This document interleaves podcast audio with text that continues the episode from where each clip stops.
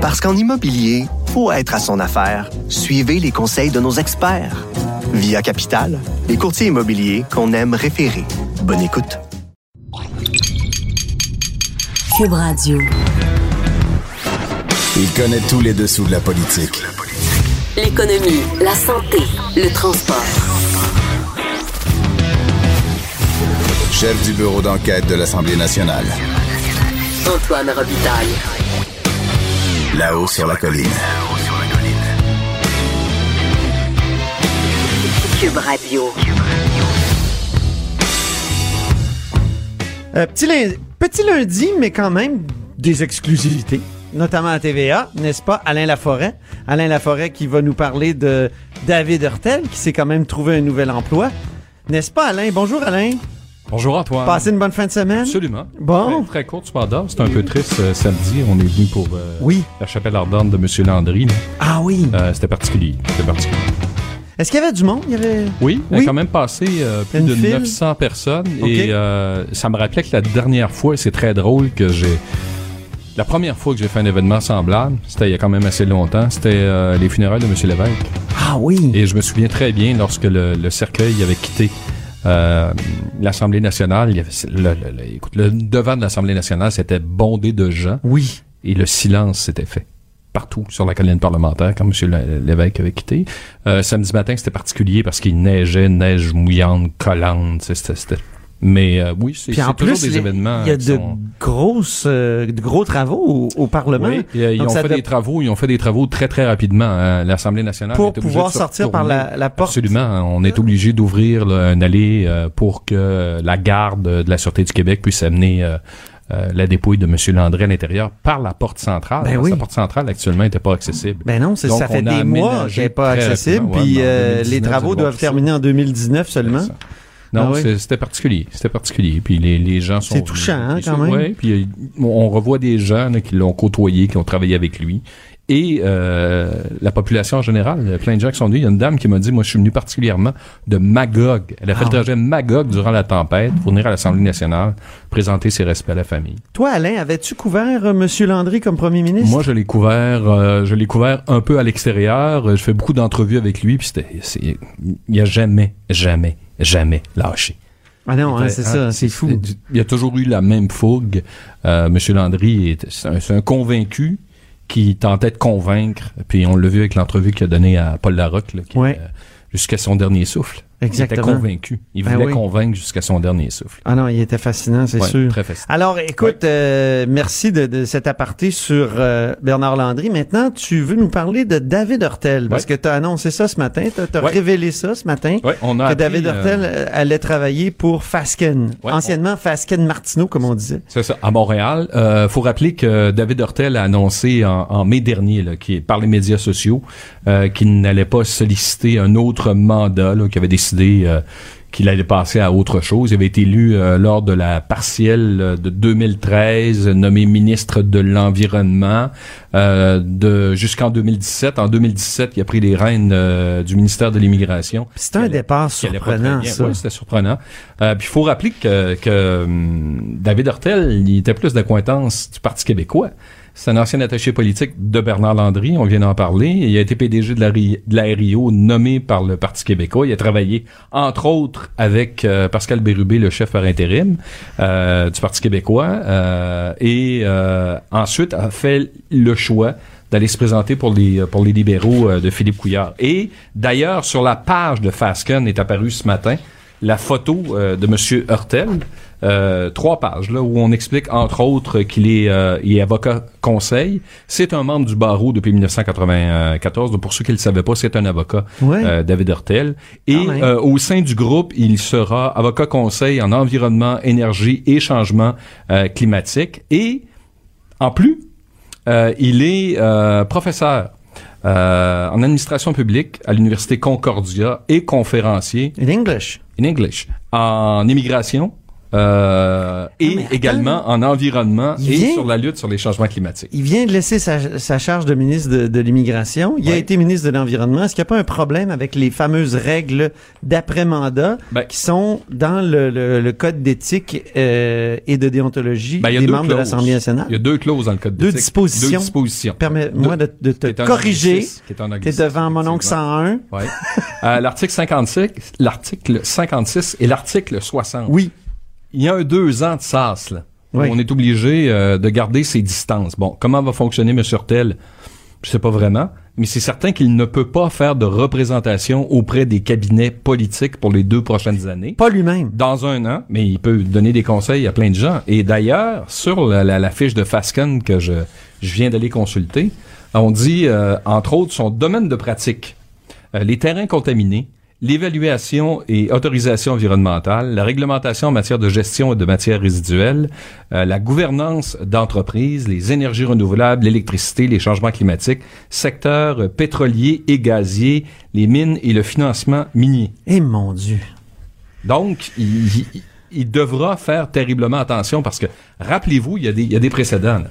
Ben oui. Euh, Monique Jérôme Forget, à un moment donné, s'était retrouvée dans une situation délicate. Nathalie Normando, pour ne pas la nommer, à un certain moment donné, s'était retrouvée dans une situation euh, délicate parce que, travaillant pour une firme de Montréal, était directement lié au plan Nord. On nous disait, Mais là, c'est il y a plus un clair, mur. hein? Il y a un mur, mais là, c'est écrit dans le code de- d'éthique et de déontologie qu'on Oui, ne peut pas, ça. pour deux ans, euh, faire en sorte d'aller prendre des mandats qui euh, lui permettraient Mais de on peut dire à des avocats euh, ou des ou des lobbyistes plus jeunes euh, ou plus euh, qui qui, qui n'ont pas ces limites là de, de quoi faire. Dans le Ouais. fond, c'est ça qui peut être pratique. Puis le carnet d'adresse est quand même assez bien rempli. Parce que Ça David, doit. David Hurtel, entre autres, à l'immigration. Mais il faut pas qu'il appelle personnellement Non. des titulaires de charges publiques parce que là, il il ferait un travail de lobbying. Il peut donner des conseils, il peut dire à une telle personne travailler de telle façon ou moi je vous conseillerais de faire telle telle chose. Donc il devient un peu un mentor Mhm. parce qu'il ne peut pas faire d'intervention euh, directe. Bref, donc c'est quand, Ben, quand même assez particulier qui se retrouve rapidement chez Oui. Fasken et surtout enseigner à l'université Concordia. En même temps, il faut gagner sa vie gagner après sa la vie. politique. là. Absolument. Faut, Mais faut oui. que ces gens-là travaillent. Mais il y a des règles. Puis c'est quelque chose de consacrer sa vie. Ben merci infiniment, mon cher Alain Laforêt de TVA, et puis au plaisir de, de vous revoir ici dans le bloc des vadrouilleurs. Et là, je me tourne vers euh, Jean-François Gibault. Euh, Jean-François Gibault, euh, là, la, la question qu'on se pose avec la fin de semaine euh, qu'on qu'on vient d'avoir, c'est-à-dire manifestation euh, pour euh, les- la lutte au changement climatique à Montréal et manifestation, je dirais, contre le troisième lien à Québec. Et, et, et, et tu sais que euh, tu, tu vas nous le dire qu'il y avait des ministres présents à la marche à Montréal pour le climat là, ou contre les changements climatiques. Oui, puis il y avait la, la semaine dernière aussi M. Legault qui a rencontré Dominique Champagne concernant le fameux pacte et M. Champagne qui était même ressorti plutôt positif, faut le dire, de sa rencontre avec le premier ministre. En fin de semaine, effectivement, trois trois ministres, donc euh, Madame euh, Chassé, Madame Rouleau et Monsieur Dubé qui ont marché pour l'environnement à Montréal. Et au même moment, bon, euh, le troisième lien à Québec retenait l'attention. Puis le troisième lien, il faut le dire, c'est un projet de la coalition Avenir Québec, en tout cas que que- qu'appuie C'est- la coalition Avenir Québec, l'a appuyé, euh, je veux dire clairement pendant le- la campagne électorale, puis le même depuis. fort. C'est le projet fort euh, À Québec. du côté de Québec pour la coalition Avenir Québec. Puis on, on oublie aussi que du côté de Montréal, on n'était pas avare en matière de, de promesses euh, Ah oui, euh, autoroutières, si on peut dire. on tripait ces autoroutes. On là. tripait sur les autoroutes et juste dans les derniers mois qui ont précédé la campagne, bon, je voyais ça. il y a T'as pas une liste, Ben, j'ai une T'as petite une belle liste. J'ai une petite liste. peut-être pas exhaustive parce qu'il y en a beaucoup. ben, pas exhaustive, mais euh, il y a des promesses sur la 13, la 15, la 25, la 30, la 50. Ah. Et oui, dans les derniers mois qui ont précédé la campagne. Donc, on... on- il y, a, il y a un paradoxe dans, à, à clarifier peut-être du côté de la CAQ. Quel est le virage qu'on veut réellement prendre? Je pense que M. Legault s'est montré plus sensible depuis son élection. Euh, lui avait été reproché d'ailleurs d'avoir été un peu... Mais il a fait un meilleur culpa très clair là. Mais là, ma- maintenant, il faudra faire le point sur les, les, lesquels de ces projets-là on va, on va maintenir. Euh, Est-ce que certains pourraient être reconsidérés, le troisième lien en premier, Ben oui. euh, qui avait le, le- le- le- qui faisait l'objet d'une manifestation. Certains semblent dire qu'il y a un contre, il y a un, je veux dire un double double discours entre euh, justement la, nouvelle profession de foi pour l'environnement, la rencontre avec M. Champagne, le mea culpa et les anciennes promesses d'allongement des autoroutes, d'élargissement, puis aussi, évidemment, le méga projet du troisième lien qui pourrait coûter jusqu'à quoi, 5 milliards, là, Qui pourrait coûter très cher et euh, le, et test, favoriser. le test de feu, évidemment, ça sera, ça sera les engagements. C'est monsieur, ça. Monsieur Legault a montré de l'ouverture. Maintenant, on veut savoir concrètement quels gestes seront posés euh, du côté environnemental. On dirait que c'est un dilemme dans lequel tous les gouvernements se retrouvent. Prenons M. Couillard, qui était une sorte de géant vert euh, après euh, Paris 2016, puis en même temps, lui a appuyé euh, la, la- la construction la- ou la fin de la construction de la fameuse cimenterie là à, à Port-Daniel, en Gaspésie. Puis euh, donc, on dirait que c'est- le dilemme de, de notre civilisation aussi. Là. Ben, il faut il faut rendre ces engagements-là concrets. Il y avait le fameux fonds vert aussi euh, qui, a, qui a fait l'objet de nombreuses critiques. Hein. C'est Ouais. des, des milliards qui ont euh, qui ont fait euh, l'objet d'investissement dans le cadre du fonds vert. Puis on a vu qu'à certains égards, bon, on savait même pas à, quoi- l'argent euh, était destiné, si c'était efficace ou pas. Jean-François, je, je te laisserai pas partir sans qu'on discute de la rencontre de Pierre Fitzgibbon euh, avec les acteurs de l'industrie aérospatiale ce matin.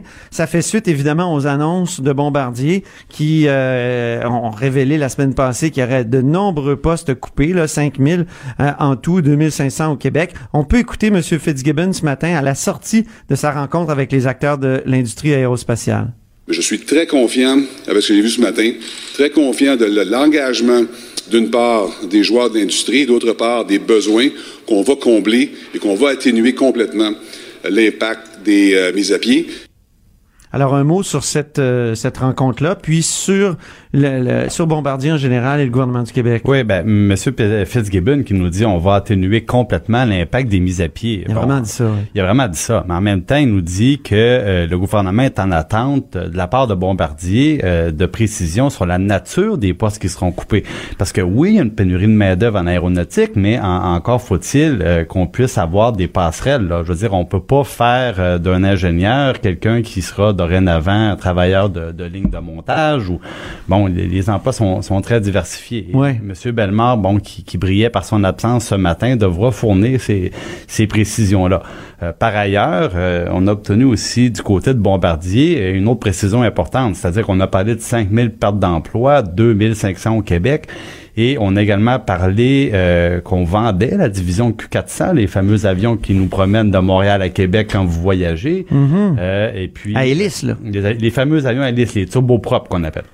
Mais très solide, hein? on Très dit. solide. Très Des- solide, des- ça tombe pas. C'est ouais. d'assaut de, c'est de l'air. voilà, voilà. Et euh, il y a également la formation euh, de certains employés puis des pilotes qui va euh, dorénavant être assumée par par CAE.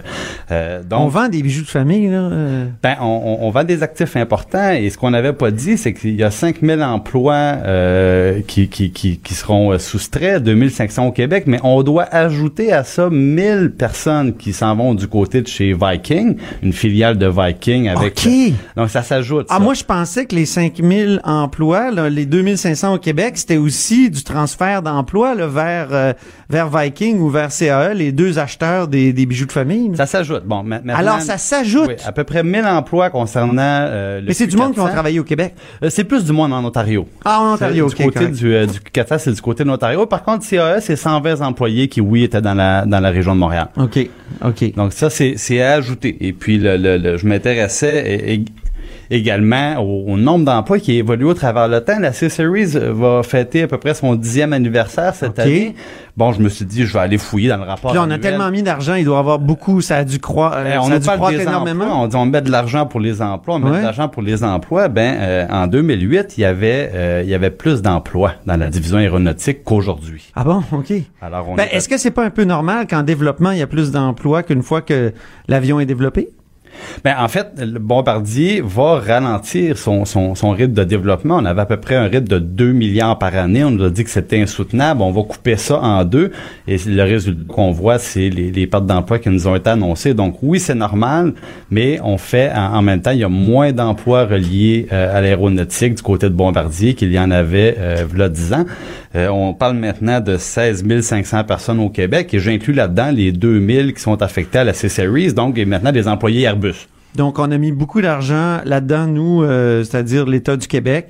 Et puis, euh, on n'a pas toujours, euh, comment dire, des résultats importants, à part des augmentations de boni puis de, puis de salaire pour les grands dirigeants. Ben, il, il va... Je le- je m'excuse d'être cynique, là, mais tu sais, on a envie.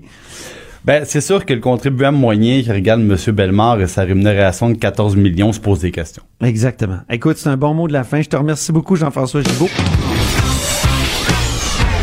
De 13 à 14. Là-haut sur la colline. La politique autrement dite. Cube Radio. Donc, euh, les cent ans de la fin de la Première Guerre mondiale euh, ont été soulignés là, euh, à- en Europe, euh, ici en Amérique du Nord. Ça coïncidait avec le jour du souvenir ici. Eh bien, on en discute avec Joseph Facal, qui, lui, a les deux pieds sur euh, le continent européen. Justement, il est en France. Bonjour, Joseph. Bonjour Antoine. Alors, Joseph, euh, d'abord, j'aimerais que tu me parles d'un contraste. J'ai comme l'impression qu'il y a un contraste entre la manière dont on commémore ces événements-là euh, en France et au Québec. Qu'est-ce qu'on pourrait dire sur euh, la différence de, de commémoration? Ben, D'abord, évidemment, la chose la plus frappante, c'est que chez nous, au Québec, au Canada, en Amérique du Nord, même si euh, ces célébrations étaient particulières parce que c'était le centième anniversaire, elles étaient quand même infiniment plus discrètes euh, euh, et réduites euh, que ce qu'on a pu voir ici en France. À Paris sont venus Trump, Poutine, Merkel, Erdogan, tous les poids lourds, 70 chefs d'État, et c'est évidemment compréhensible qu'ici ce soit un événement beaucoup plus gros. La guerre, elle s'est passée ici, euh, en, Europe, les champs de bataille sont ici, la dévastation, elle est survenue ici, le nord de la France et l'est de la France ont été ravagés, et puis Antoine, excusez-moi, mais même s'il est vrai que toutes les morts sont tragiques, absolument toutes, il faut quand même mettre les choses en perspective. Le Canada Oui. A perdu 65 000 soldats, alors que la France, elle, elle a perdu 1,4 million de soldats, plus Mon Dieu. 300 000 civils. Mhm. Ah oui, c'est ça, exactement. Puis le, territoire français a encore, comment dire, des traces physiques. Il y a encore des traces physiques de la Première Guerre mondiale, des tranchées qu'on peut encore voir, euh, des, des, des trous de, de bombes. Alors c'est effectivement là-bas que, que ça s'est passé, même si ici on a eu des, des controverses très importantes. Et je pense au, au Québec avec la, la crise de la conscription.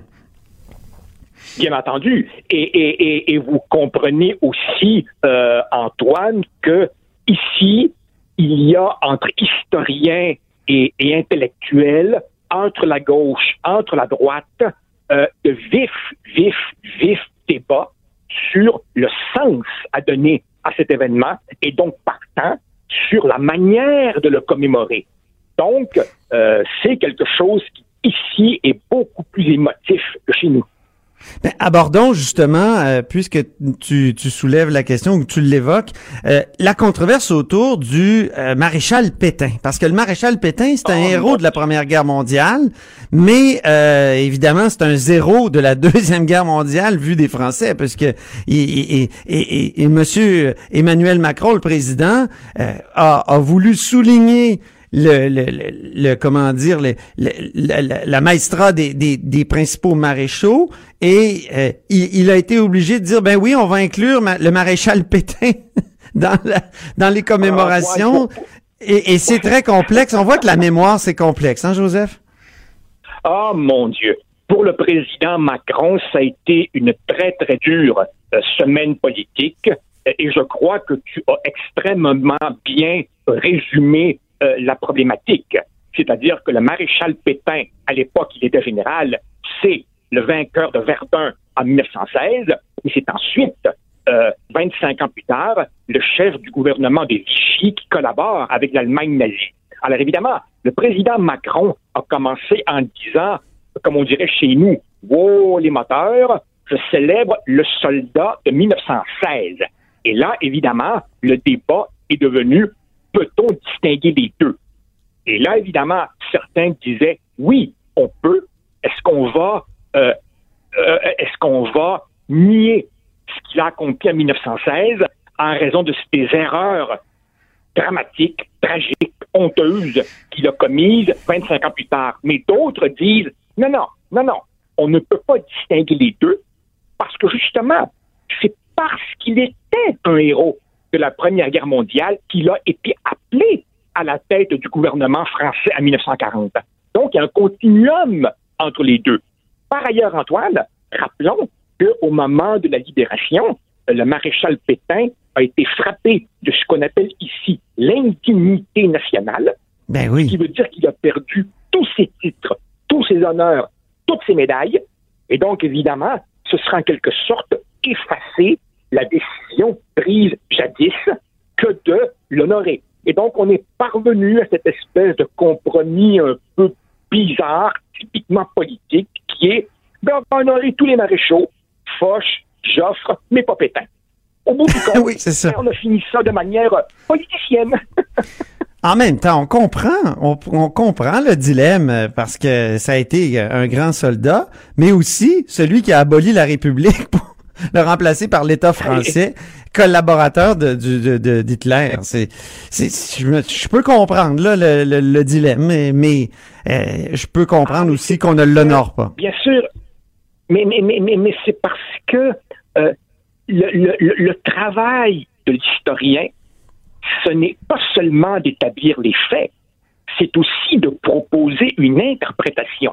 Et en ce sens-là, d'une certaine façon, ça me fait toujours un petit peu sourire quand on accuse un historien de faire du révisionnisme. Par définition, l'historien fait du révisionnisme. C'est-à-dire qu'il revisite les interprétations des historiens qui l'ont précédé. Mais là, évidemment, dans le cas du maréchal Pétain, on a senti qu'on mettait le doigt sur un, un bobo pas encore cicatrisé qui, au fond, au fond, met à jour les fractures de la société française au plan politique encore aujourd'hui. Et il y a, y a aussi une, un contre, une controverse qui a été euh, lancée, une autre par Emmanuel Macron. En tout cas, une controverse au- au- aux oreilles québécoises, parce qu'il a dit le patriotisme est l'exact contraire du nationalisme. Or, chez nous, on- habituellement, on dit que tout le monde est nationaliste un petit peu. Même Fernand Dumont disait euh, si j'étais d'une grande nation comme la France ou l'Angleterre, je ne serais pas nationaliste. Mais au Québec, je, je le suis. Donc, euh, euh, il faut l'être parce qu'on est on est fragile. Et mais mais là, l'exact contraire, que, que le patriotisme Oui, ben, soit l'exact contraire du nationalisme, c'est un peu choquant à nos oreilles, non? Ben, en fait, euh, Antoine, il faut, il faut rappeler que quand le président Macron a dit le patriotisme, c'est l'exact contraire du nationalisme, là, il était déjà en train de faire ce qu'on appelle chez nous, pardonne-moi le terme, euh, du, du damage control. C'est-à-dire qu'il a commencé en disant la guerre illustre le pire du nationalisme. Et là, évidemment, il s'est fait ramasser, comme on dit chez nous, par des gens qui lui ont reproché, au fond, un peu ce qu'on reproche à Justin Trudeau, c'est-à-dire d'être vide, de faire dans la rectitude politique, de faire une politique strictement de l'image. On lui a également dit, le nationalisme, ce n'est pas nécessairement belliqueux, ce n'est pas nécessairement d'extrême droite. Et donc, il a essayé de se dédouaner avec cette pirouette qui consiste à dire non, non, je suis pas nationaliste, mais je suis patriotique. Évidemment, il faut comprendre que on est en Europe. Et donc, ici, le nationalisme est perçu comme ce qui a conduit justement au conflit de 14-18. Et par ailleurs, ici, qui dit nationalisme, euh, souvent, évidemment, euh, Marine Le Pen, le Front National et les extrêmes droites qui montent. Donc, évidemment, pour des Québécois, euh, la, la- la- controverse euh, euh, est, est- tout à fait, tout à fait étonnante. J'ai presque envie de dire euh, avec vous, Antoine, et avec Fernand Dumont, que un Québécois francophone soucieux de la préservation de l'identité du Québec n'a pas le choix que d'être jusqu'à un certain point nationaliste. Mais, mais, mais évidemment, euh, en Europe, le mot nationalisme a des connotations, au moins pour certaines personnes, beaucoup plus toxiques. J'ajouterais, euh, Joseph, que récemment, Donald Trump a, dit qu'il était nationaliste et s'est revendiqué du mot. Et je me, je me demande si ça rend pas le mot durablement toxique. Et même, j'étais dans un colloque récemment de l'Institut de recherche sur le Québec où il y a des participants qui posaient la question aux, conférenciers. Il y, avait, y là plusieurs conférenciers, dont Jean-Martin Hossan et compagnie. Est-ce que est-ce qu'on devrait pas bannir le mot ici même au Québec et adopter patriotisme québécois à la place de nationalisme québécois? Qu'en penses-tu? Ben peut-être. Disons que euh, il il y, a des gens comme tiens, par exemple Bernard Landry, qui lui probablement n'aurait pas vu clairement de différence entre nationalisme et patriotisme, Euh, possiblement des quasi synonymes. Il faut comprendre une chose, euh, Antoine.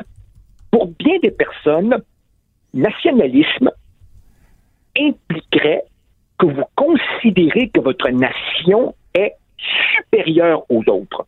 C'est ça. À mon avis, à mon avis, euh, dans, la tradition intellectuelle québécoise, jamais aucun d'entre nous a dit que euh, la nation québécoise était supérieure. Il n'y a jamais eu de volonté de domination euh, de la part du Québec, ce serait risible, comme en Europe, il y a eu des puissances qui, au nom de leur idée de la nation, ont voulu faire, par exemple, une expansion territoriale. Donc, évidemment, le mot n'a pas du tout, du tout, du tout la même connotation euh, euh, euh, ici en Europe que chez nous au Québec. Pour l'illustrer, dans le fond, ça aurait été des nationalistes québécois qui auraient dit là où il y a des francophones au Canada, là est le Québec, puis on élargit le territoire et on essaie de l'élargir constamment. Or, ça a jamais été un projet hein, d'un nationalisme Voilà, voilà. québécois. J'ai jamais entendu un nationaliste québécois tenir un- Ouais. des propos, disons, serbes comme ceux-là. Tout à fait. Par ailleurs, Antoine, euh, puis puis-je me permettre de, de, de vous rappeler que le, le, le, la manière qu'a ici le président Macron de poser ces, ces enjeux-là ne semble pas trop trop lui réussir, puisque je ne sais pas si vous avez vu les derniers chiffres, mais son taux d'approbation ici est de 21% Oh mon Dieu, OK. donc, ah ouais, donc, donc, évidemment, vous comprenez qu'il était très amusant d'ailleurs d'essayer de voir comment, au cours des derniers jours, il a utilisé ces célébrations pour essayer de se, remettre sur pied politiquement. C'est drôle, hein?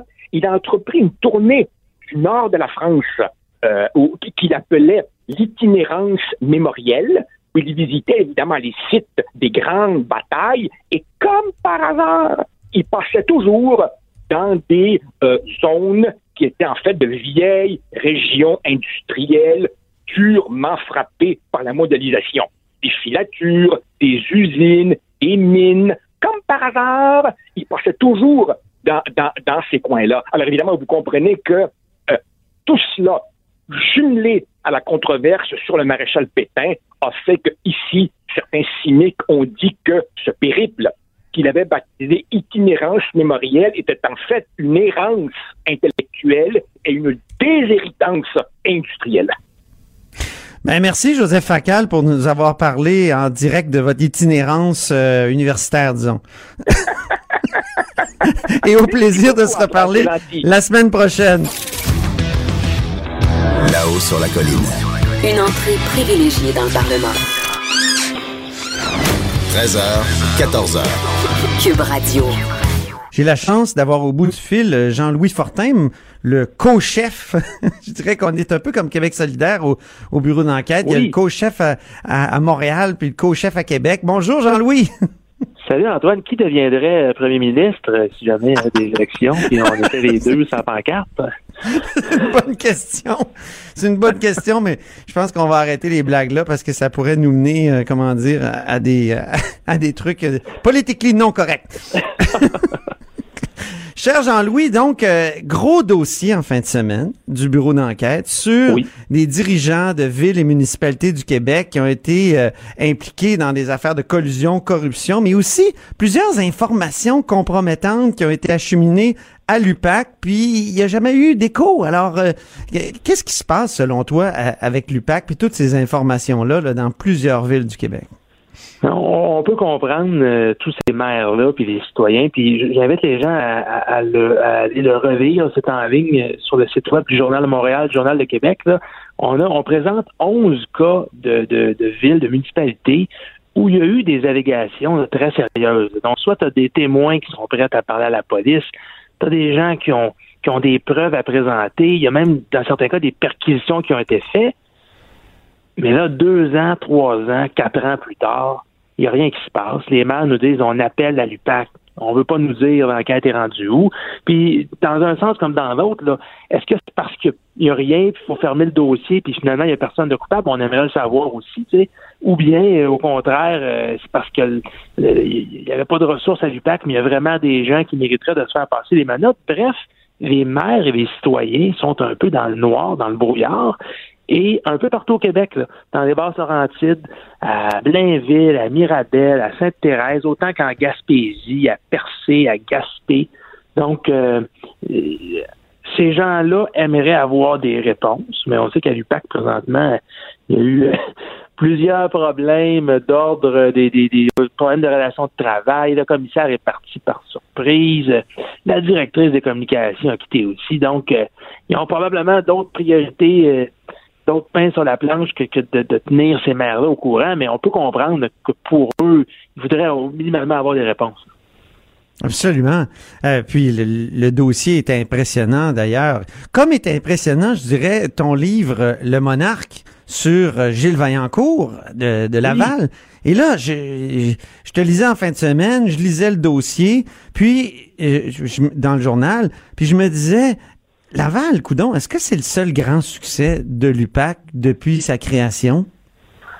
Bon, c'est, à mon sens, le plus grand succès de l'UPAC. Ne serait-ce euh, qu'en raison du nombre de gens qui ont été arrêtés, là, 37 personnes qui se sont fait passer les menottes. Euh, au, au strict plan mathématique, c'était la plus, la plus importante opération de l'UPAC.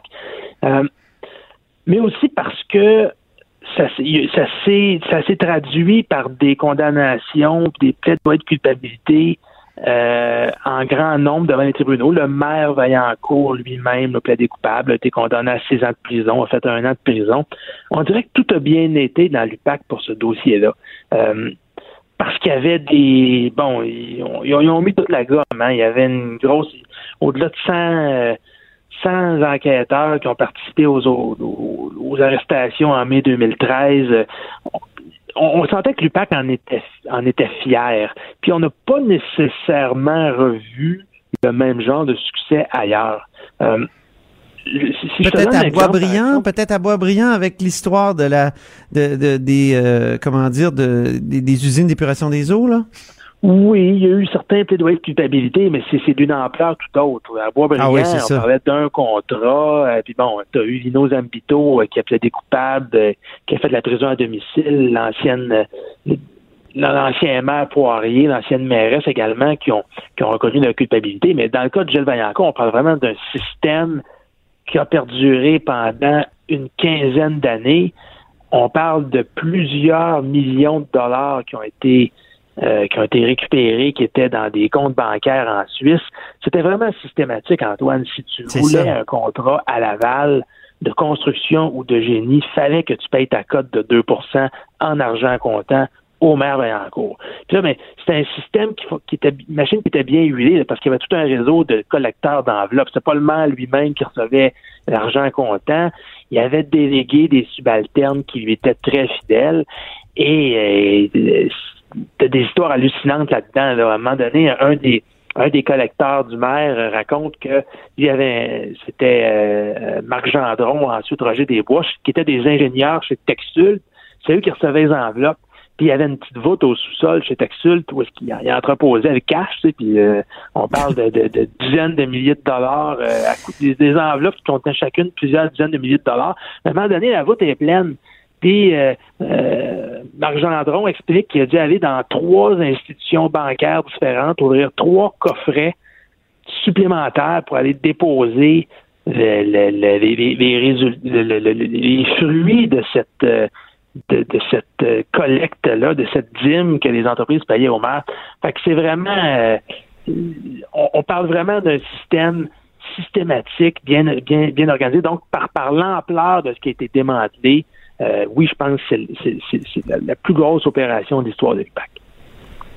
Oui, puis mais il semble qu'il y a eu des euh, des systèmes ailleurs. Et euh, ce qui est intéressant dans le dossier de la fin de semaine, c'est qu'on parle par exemple d'autres euh, organismes qui enquêtent. Mettons l'ordre des ingénieurs du Québec Ouais. sur euh, Longueuil par exemple, hein, où il semble qu'il y avait cinq firmes de génie qui avaient un accès quasi exclusif au contrat public à Longueuil. Ouais. Est-ce qu'il y avait là aussi un échange de contributions, une caisse occulte? Donc, euh, l'espèce de scénario Lavallois, là, euh, il, se serait reproduit peut-être ailleurs, euh, selon euh, ce qu'on a découvert, nous, au bureau d'enquête, où on a colligé? oui, quand je, quand je prends connaissance de ce qui est allégué à Longueuil, je me dis, je retrouve exactement le même système. Quelques nuances près, là, mais donc effectivement, les entreprises qui voulaient travailler avec la ville, des collecteurs d'argent qui travaillaient pour le parti, qui, au nom du maire, recevaient les pots de vin. Euh, dans le cas de Longueuil, ça a l'air que la caisse occulte était euh, dans- au sous-sol du club de golf, le parcours du Cerf. Bon, euh, donc, tu sais, les, les, les, les endroits sont, sont, sont pas les mêmes, mais, mais les, les systèmes se ressemblent. Et là, on se dit, ben, quand est-ce que l'UPAC va débarquer à Longueuil? On pose la question, on n'a pas de réponse. Ben les, oui. les, les maires Claude Gladu, Jacques Olivier, qui dirigeaient les partis à l'époque, faites bien attention, là, on on peut pas alléguer que ces maires-là étaient au niveau criminel, la police ne nous dit pas que ces gens-là avaient quoi que ce soit à se reprocher. Mais chose certaine, il y a des fonctionnaires, il y a des ingénieurs qui sont venus témoigner à leur ordre professionnel pour dire voici comment ça se passait, voici de quelle façon les dizaines de milliers de dollars en financement illégal pour les partis de M. Olivier et M. Gladu ont été ramassés au fil des années. Alors là, on se pose toute la question, qu'est-ce que l'UPAC attend pour aller mettre son nez là-dedans? Et on n'a pas de réponse. Euh, donc, effectivement, tout porte à penser que dans plusieurs villes, la même chose qu'à Laval s'est produite, mais pour une raison qu'on ignore, est-ce que c'est un manque de ressources, un manque d'intérêt? Euh, Compétences, peut-être? Manque ben, de les compétences? Euh, Possiblement que, est-ce que, tu sais, euh, quand tu, quand tu vas faire ton cours pour devenir policier à Nicolet, on t'apprend à, on t'apprend à réagir en situation critique euh, avec une arme puis à conduire une voiture de police rapidement. Est-ce qu'on, est-ce que la formation est aussi poussée en matière de, en matière de détection de la collision? Est-ce que c'est, est-ce que l'intérêt des enquêteurs, est-ce que les gens se, se- est-ce que, est-ce qu'on attend en ligne pour être nommé euh, enquêteur Ben- euh, anticorruption? Euh, je, je sais pas. C'est une bonne question. Ben, sais-tu quoi, Jean-Louis? Je pense que à Nicolette, là, on devrait lire Le Monarque pour comprendre comment ça marche, un système de corruption. Moi, j'ai voulu. Alors, lecture obligatoire, euh, Oui. messieurs les, les policiers en herbe, là.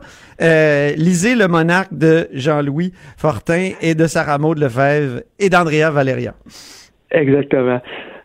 Moi, moi j'ai, surtout voulu, Antoine, euh, Oui, en terminant, en Jean-Louis. ce livre-là, oui, que ça reste en mémoire, qu'on, qu'on puisse dire, on avait un système de, co- de collusion, de corruption extrêmement sophistiqué, on a tendance à oublier rapidement, après 4-5 ans, mais que ça reste dans la mémoire collective et qu'on baisse jamais la garde pour que si ça se reproduit ailleurs, on a une bonne radiographie du système puis on puisse allumer les lumières avant que le mal soit fait. Formidable. Merci beaucoup, euh, Jean-Louis Fortin, puis euh, auteur de Le Monarque et chef euh, du bureau d'enquête à Montréal, au Journal de Montréal. Puis au plaisir de se reparler. Certainement, à bientôt. On passe tout de suite à notre dernier euh, entretien. Maintenant, on va parler du tombeau de Champlain, le tombeau de Samuel de Champlain qu'on cherche depuis très longtemps. Puis récemment, quand on a annoncé que des archéologues avaient trouvé une palissade euh, du 17e siècle euh, en, faisant des travaux dans, le, le cœur de Québec, certains ont dit ah ça y est, c'est le tombeau de Champlain. Et parce que, évidemment, il y, a eu une annonce là, que le premier ministre présenterait une découverte archéologique majeure. Et euh, ça, ça a ravivé la flamme. Évidemment, le lendemain, on a compris que c'était pas ça. Mais quand même, Régis Labaume avait lancé une fois qu'on aura trouvé le tombeau de Champlain, on pourra lâcher prise. C'est un peu une blague, mais c'est important quand même. Et là, on va rejoindre Dave Noël. Dave Noël, qui est historien, auteur de Montcalm général américain. On l'a reçu à, à l'émission récemment, qui est journaliste à la recherche au devoir et qui publie une grande page ce matin dans le devoir, Le rêve du tombeau de Champlain. Bonjour Dave Noël. Bonjour Antoine. Pourquoi c'est important le tombeau de Champlain? Pourquoi on est un peu obsédé par euh, cette, euh, ce mystère-là? Oui, ben, le tombeau de Champlain, c'est un peu la quête du euh, Graal québécois. On le, on le cherche. évidemment, lundi soir, quand on a su que M. La, Monsieur Legault allait être présent avec M. Labo, on a tous pensé que ça pouvait être ça. Ça, ça semblait énorme, surtout que le premier ministre ne se déplace pas souvent pour une annonce archéologique. la fois précédente, c'était pour l'annonce du site quartier Roberval. Monsieur Charret avait été présent. Donc, pourquoi c'est important? Pourquoi? En fait, c'est qu'en ce moment, y a un débat chez les archéologues. Euh, on a d'une part ceux qui, qui préconisent là, de rechercher les, les, les, ossements du fondateur, euh, un peu comme un pour, pour, pour euh, sur le plan symbolique, c'est jugé très important. Et d'autre part, on a les archéologues plus nombreux dans les dernières cohortes qu'on qu'on a formées, qui eux sont davantage du côté de faut, faut documenter la vie de l'époque. Donc, on va fouiller différents secteurs, des maisons, des, des latrines, des des bâtiments pour, pour retrouver vraiment euh, comment les gens vivaient à l'époque. Donc, on a deux écoles de pensée qui s'affrontent quand même dans le monde de l'archéologie, si on veut. Et puis ça, c'est incarné par la recherche du tombeau de Champlain, qui est un peu l'élément euh, central euh, du débat. Moi, je me souviens que dans les années 90, euh, j'étais un jeune homme, hein, Dave? Et puis, je lisais beaucoup les journaux, je suivais beaucoup les, les nouvelles liées au Vieux-Québec, puisque je suis allé à l'école dans le Vieux-Québec. Puis, tu sais, j'étais un passionné. Moi, je me souviens quand j'étais étudiant au Petit Séminaire de Québec, là, on, nous autres, on se disait toujours, à chaque fois qu'il y avait des travaux au Petit Séminaire de Québec, on se, demandait si on n'allait pas tomber sur le cœur de François de Laval. Mm-hmm. Parce que François de Laval, il paraît que son cœur, enveloppé par du plomb, est à quelque part dans les mur blanc du séminaire de Québec. Donc, ben, et, là, il y avait dans le vieux Québec le géographe René Lévesque. Oui, homonyme du euh, premier ministre, oui. C'est ça, exactement.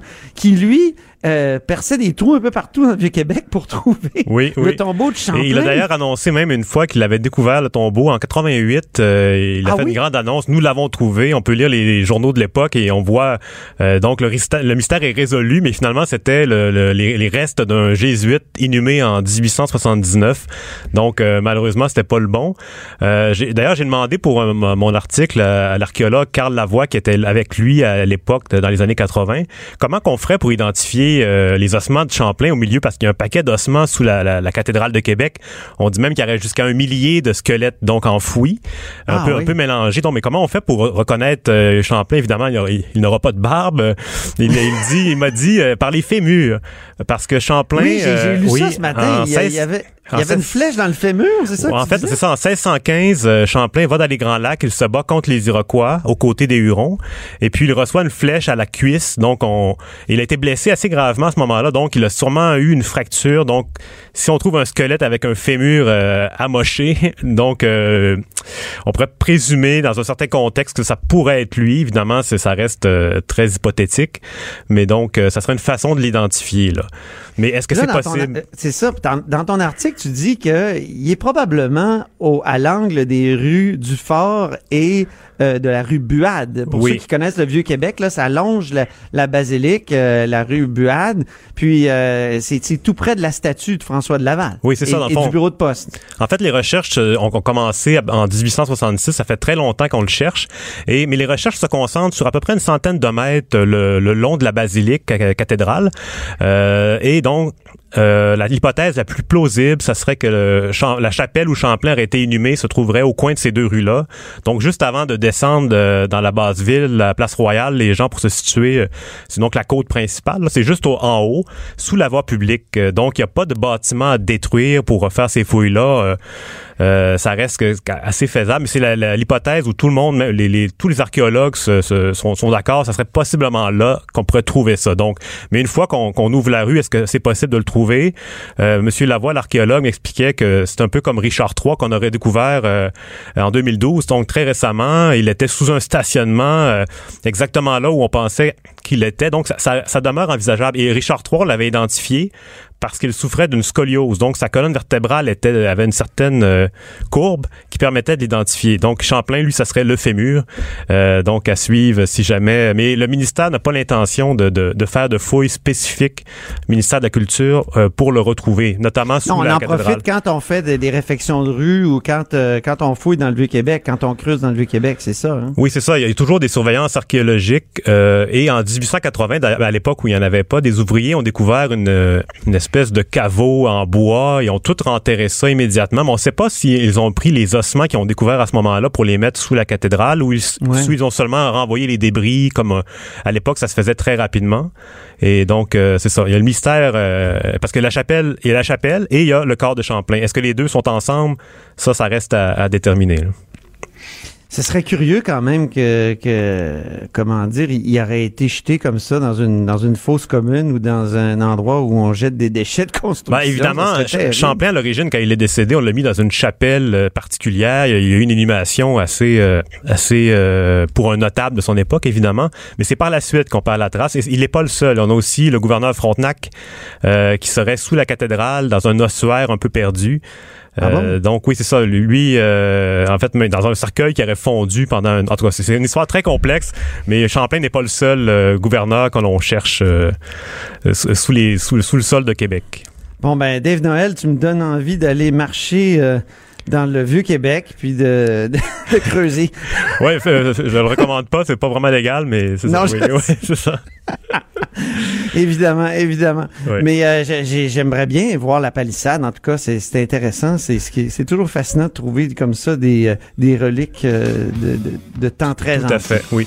Oui, oui. Ben merci beaucoup, Dave Noël, historien, auteur de Montcalm général américain.